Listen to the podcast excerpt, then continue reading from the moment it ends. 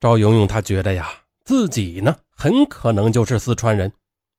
根据赵永永提供的线索，比如说儿时模糊的街道、家里的舞龙队、路边花草的形状等等，根据这些情况，志愿者们便开始在四川、重庆寻找起来。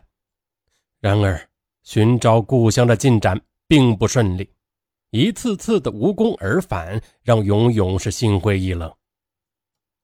一直到二零一二年的九月五日，达州市开江县的一位热心人透露，一九九四年左右呢，该县的永兴镇曾经有一个母亲带着两个孩子同时失踪，至今下落不明。接下来，经过志愿者们与赵永永的亲人，还有当地派出所的核对，确认了赵永永的家就是在开江县的永兴镇，父亲。叫赵代富。就在二零一二年的九月十一日，载着赵永永的车从开江县驶向了永兴镇。终于，他在村头和父亲相认，找到了自己的家。与父亲相认后，赵永永知道自己的任务还没有完成，他的心中还埋藏着一件事，那就是找到杀害母亲的凶手。他跟父亲一起到开江县的公安局报了案，就这样，昔日的案情真相也渐渐地浮出了水面。在警察的层层调查下，杀人凶手终于被锁定了。很快的，警方便抓获了犯罪嫌疑人蒲某、廖某，他们供认当年就是他们杀害了赵永永的母亲肖学琴，并且呢，将赵永永兄弟二人拐卖。而肖学琴的尸骨至今还被埋于蒲某家房子的后院当中。接下来，侦查人员和法医在凶手后院掘地三尺，整整挖了三天，最后终于挖出了赵永永母亲的遗骨。人心究竟能无底线到何种程度？看着同村的赵大夫天天的苦心寻找，以泪洗面。凶手呢，竟装作毫不知情的生活了近二十年。因涉嫌故意杀人罪和拐卖儿童罪，犯罪嫌疑人蒲某、廖某受到了法律的严惩。事后，涉嫌两名犯罪的嫌疑人分别被判为了死刑和无期徒刑。此外，层层的拐卖链也被逐步的突破后，赵永永的弟弟赵永宽。也被找了回来，一家人终能得以团聚。虽然母亲已经不在，很多人说，倘若没有万恶的人贩子，以赵永永的聪明和坚毅，现在可能会上一个很好的大学，造福社会，娶妻生子，过着幸福的生活。然而，这世界有光明，就有黑暗，这黑暗。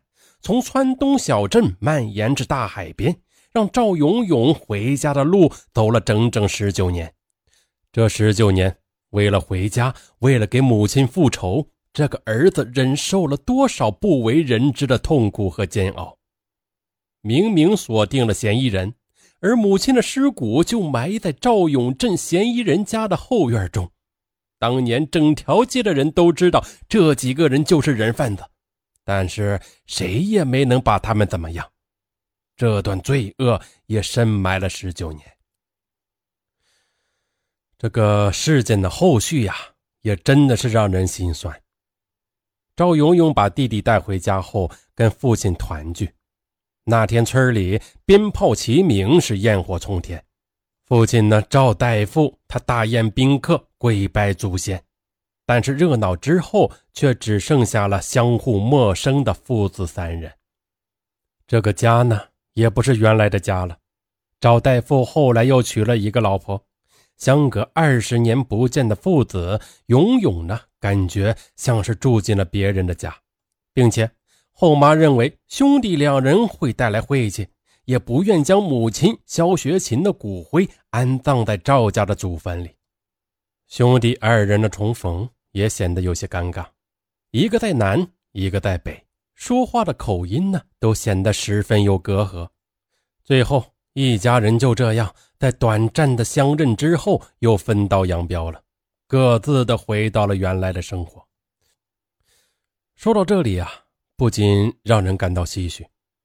原来幸福美满的家庭，却因为人贩子打弄得变得支离破碎。但依然有很多家人倾家荡产多年，只为找寻自己丢失的亲人。然而，真相往往更加的残忍。据调查，被拐卖儿童大多沦为犯罪集团所控制，往往被打残祈祷、被逼做小偷的案例是比比皆是。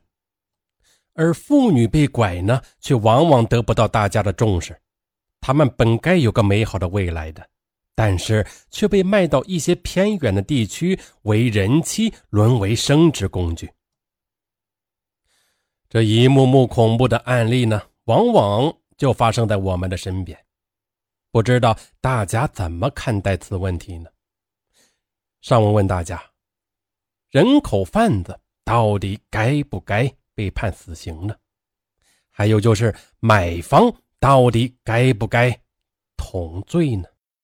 上文呢，首先发表个人意见。上文认为，人贩子一律死刑最好。好，嗯，今天这个案例啊，说到这里就该结束了。这个案例呢，说的比较简约一点啊，时间原因，嗯，今天就简就说到这儿吧。这几天有时间呢，尚文会给大家说一个比较细节比较多的案例啊，相信大家肯定会喜欢的。好，咱们下回不见不散。